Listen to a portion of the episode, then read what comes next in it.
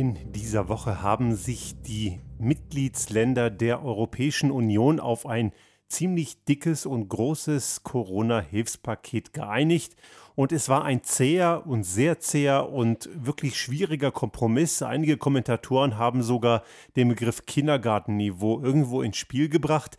Es war anscheinend ziemlich hitzig und es haben sich anscheinend auch so, wie erwartet, muss man sagen, auch im Vorfeld irgendwelche Grüppchen gebildet, wo die einen eher progressiver waren und die anderen doch lieber etwas weiter in der konservativeren Ecke bis hin zum egoistischen. Und dann gibt es natürlich auch noch die Grüppchen von EU-Mitgliedern, bei denen man sich fragt, warum warum die überhaupt noch Mitglied der EU sind. Aber dazu kommen wir gleich. Wir werden da jetzt mal einen kleinen konkreteren Blick drauf werfen. Zunächst einmal, ein Kompromiss ist immer etwas, was am Ende rauskommen muss. Es kann nicht funktionieren, dass irgendeine Gruppe der Beteiligten immer nur die Maximalforderung durchbringt. Und so muss man es am Ende auch verkaufen.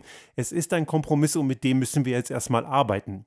Wir erleben das natürlich hier in Österreich dahingehend so, dass unser Selbstinszenierung super duper Kanzler Kurz wieder mal das Ganze als den Mega-Erfolg verkauft, auch unter Verwendung von wirklichen falschen Aussagen, wo er einen Post rausgehauen hat, wo es darum, wo er geschrieben hat, Schuldenunion verhindert. Die stand allerdings nie zur Debatte.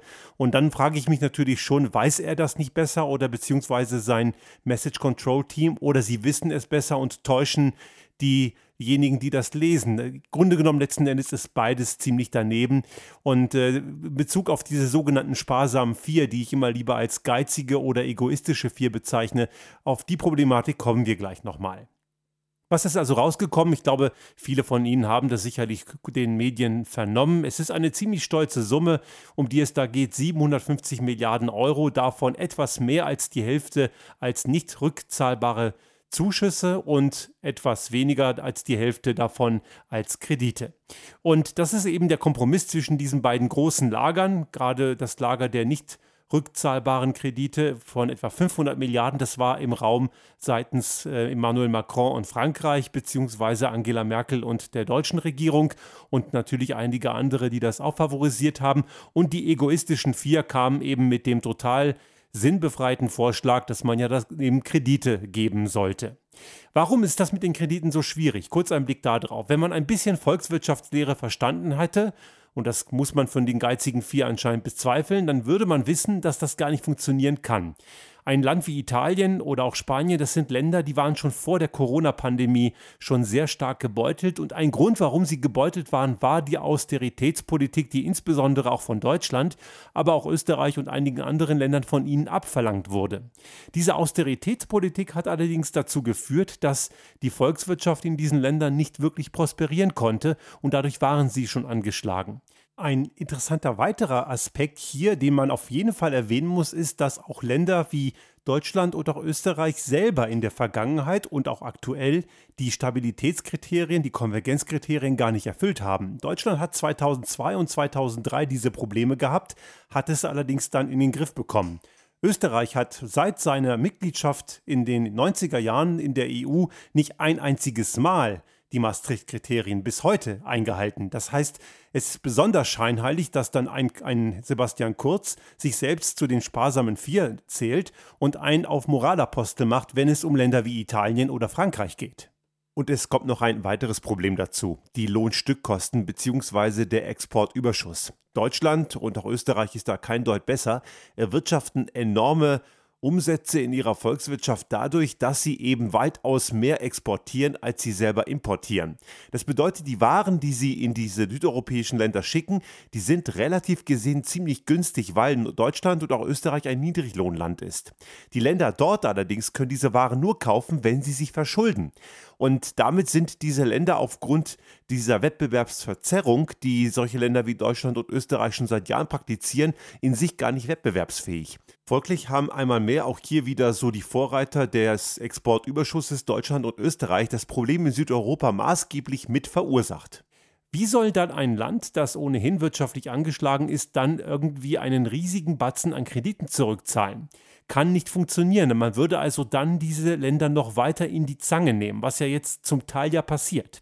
Aber wenn man sie zu sehr in die Zange nimmt, und in dieser Corona-Pandemie hat ja insbesondere Italien massiv gelitten, weil es ja in Europa zuerst dort auftrat und die anderen Länder Gott sei Dank daraus lernen konnten, Aber sie konnten letzten Endes muss, äh, damit nicht sofort richtig umgehen und es hat sie massiv getroffen.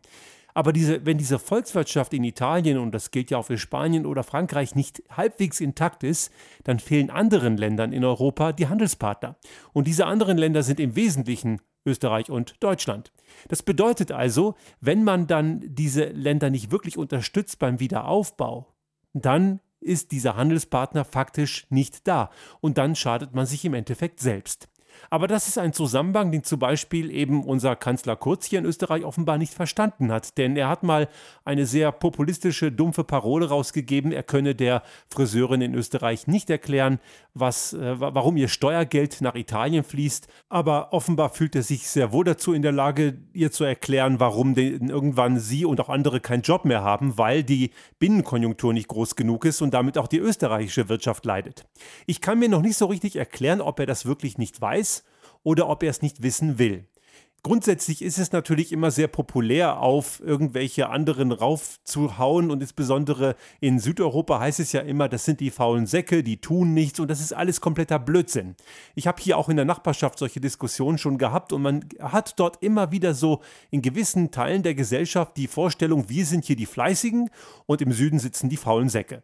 Und das ist natürlich kompletter Blödsinn, denn es gibt faule Säcke auch bei uns und es gibt auch im Süden sehr fleißige und das Ganze hat eben, das, das sind wieder diese Stereotypen Stereotypen und daher ist es wahrscheinlich auch sehr populär. Und da wir wissen, dass Herr Kurz primär auf Popularität und Marketing schaut und weniger auf Inhalte und Problemlösung, lässt sich das sicherlich erklären. Aber zurück zu dieser Fragestellung, warum haben wir hier überhaupt eben dieses Problem? Wir müssen also zusehen, dass wir diese Binnenwirtschaften möglichst schnell auf die Beine kriegen. Deswegen ist die Kreditvariante nach Auffassung vieler Volkswirtschaftler und auch anderer Leute, die sich mit dem Thema auskennen, wirklich sinnbefreit. Ich möchte hier insbesondere auf Stefan Schulmeister hinweisen, ein österreichischer Ökonom, der sehr progressive Ansichten vertritt und äh, sein Buch Der Weg zur Prosperität kann ich sehr empfehlen.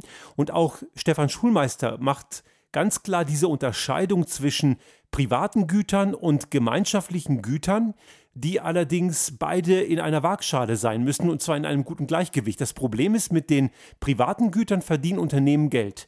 Mit den gemeinschaftlichen Gütern verdienen sie zwar kein Geld, aber man braucht sie, damit sie das überhaupt können. Und wenn wir dieses Gesamtbild als Ganzes sehen, und das müssen wir europäisch sehen, weil wir eben diesen Binnenmarkt haben, dann können es wir uns gar nicht erlauben, dass wir den, die angeschlagen sind, nur Kredite geben. Das ist also gar nicht möglich.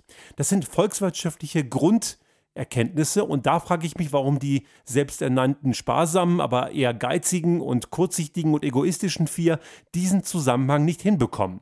Gut, nun haben wir diesen Kompromiss und dieser Kompromiss muss jetzt erstmal tragen. Aber so ganz überm Berg sind wir damit noch nicht, denn das EU-Parlament hat in dieser Woche auch getagt und wir äh, zeichnen diese Folge am Freitag auf, am 24. Juli und da tagen die noch.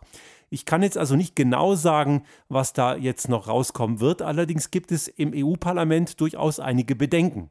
Und diese Bedenken sind durchaus berechtigt, denn ein großes Manko dieses Kompromisses, abgesehen davon, dass da Kredite enthalten sind, ist auch, dass die Bedingungen zu gering sind. Man hat also hier wieder den Fehler gemacht und würde diese Zuschüsse eben an zu wenig Bedingungen knüpfen und es macht durchaus Sinn, die an Bedingungen zu setzen, wie zum Beispiel ökologische ökologische Verträglichkeit, Innovation und vor allem Rechtsstaatlichkeit. Und jetzt sind wir aber eben bei diesen Pflegefällen innerhalb der EU, bei denen man sich wirklich fragen muss, warum die überhaupt noch in der EU sind, wie ich es eingangs sagte. Gerade Länder wie Ungarn oder Polen, die weit weg von jeder Rechtsstaatlichkeit sind, die machen wirklich, was sie wollen, nehmen sehr gern das Geld aus Brüssel und gleichzeitig treten sie Menschenrechte und Freiheiten und Pressefreiheit mit Füßen. In Ungarn ist es noch extremer, da wird sogar noch ein antisemitischer und auch ein Anti-EU-Wahlkampf gemacht und die freien Medien gibt es dort sowieso nicht mehr. Polen ist dabei, den gesamten Rechtsstaat platt zu machen und auch freie Medien haben es dort eben auch zunehmend schwerer. Das sind Länder, die man klar als Parasiten bezeichnen muss. Die haben in dieser Regierungsform in einer Europäischen Union weiß Gott nichts zu suchen. Man kann natürlich an der EU sehr viel rummäkeln, sie hat natürlich viele Dinge, die man verbessern muss, aber diese Wertegemeinschaft hat durchaus auch ihre Richtigkeit. Und das sind eben Länder, die sind sehr, sehr extrem weit weg von dem, was diese Wertegemeinschaft überhaupt ausmachen soll. Es ist natürlich nicht so ganz schwarz-weiß. Wir haben natürlich einerseits eben wirklich diese menschenverachtenden Regime wie eben in Ungarn oder in Polen. Und wir haben auch diese Regierungen wie Frankreich oder auch Deutschland, die durchaus sehr liberal und auch weltoffen sind und auf der ganzen Grundbasis auf jeden Fall demokratisch, auch wenn es immer irgendwelche Verschwörungsmythenanhänger gibt, die irgendeinen anderen Blödsinn erzählen. Aber um die soll es nicht gehen. Und es gibt einige dazwischen, da gibt es viele Grauzonen. Und wir in Österreich leben hier in so einer Grauzone. Ich habe vor ein paar Tagen mit einem ehemaligen Kollegen in München mich zum Mittag getroffen und er hat auch gemeint, er hat von dem, was in Österreich läuft, keinen sonderlich guten Eindruck, aber man kriegt das in Deutschland nicht ganz so sehr mit. Und man muss ganz klar sagen, dass Herr Kurz eine große Sympathie für Herrn Orban hat. Und ich glaube schon, dass er gewisse autokratische Vorlieben hegt, nur sagt er das nicht ganz so offen. Und das Marketing, was diese Regierung macht, und die setzen primär sehr, sehr viel Kraft in Marketing, führt dazu, dass er sehr harmlos wirkt, allerdings nicht ist. Und es hat auch gute Gründe, warum Reporter ohne Grenzen Österreich vor ein paar Tagen im letzten Bericht um einige Stufen herabgestuft hat auf Platz 18 oder 19, um einige drei, vier Plätze weiter runter, wo man schon sagen muss, auch hier bei uns ist die Pressefreiheit durchaus nicht mehr so wahnsinnig gut. Es hat massive Einschnitte gegeben, wenn auch wir noch sehr weit von dem entfernt sind, was man in Ungarn ertragen muss. Europa ist eben hier eine große Chance und man hätte auf jeden Fall diesen Gipfel dazu nutzen können, mehr Europa zu wagen. Es gibt immer wieder Abgeordnete oder auch Kommentatoren, die sagen, dass die Leute, die in Brüssel verhandeln und im Parlament sitzen, die Interessen ihres Landes vertreten. Und genau da liegt der Fehler. Das ist eben nicht der Fall. Das dürfen sie nicht tun. Sie müssen die Interessen Europas vertreten und dabei das Land, aus dem sie kommen, repräsentieren. Unser Land muss hier Europa sein. Wir müssen endlich diesen nächsten wichtigen Schritt gehen. Und wir haben das hier in diesem in diesem Podcast ja schon sehr oft diskutiert und Sie merken auch an meiner Stimmlage, dass ich wieder etwas emotionaler werde, weil mich das so wahnsinnig nervt, wie man nur so kurzsichtig sein kann. Wir müssen endlich Europa werden und zwar als Ganzes. Es nützt nichts, wenn wir einzelne Nationalstaaten haben, die vielleicht ziemlich gute Checker sind, aber weltweit findet eine große Transformation statt und das schon seit vielen Jahren, wo zum Beispiel auch ein Land wie China immer mächtiger wird. Da passieren so viele Dinge rund um uns herum, die scheinen hier eine ganze Menge Leute so gar nicht mitzubekommen. Und wenn wir hier nationalstaatlich denken in Europa, dann werden wir hier das Nachsehen haben. Ich glaube, dass die Vereinigten Staaten von Europa eine Notwendigkeit sind. Die Frage ist nur, wann haben das die richtigen Leute endgültig verstanden? Und momentan nach diesem Gipfel habe ich den Eindruck, wir sind noch extrem weit weg davon. Aber ich hoffe immer noch ein bisschen auf den Popcorn-Effekt.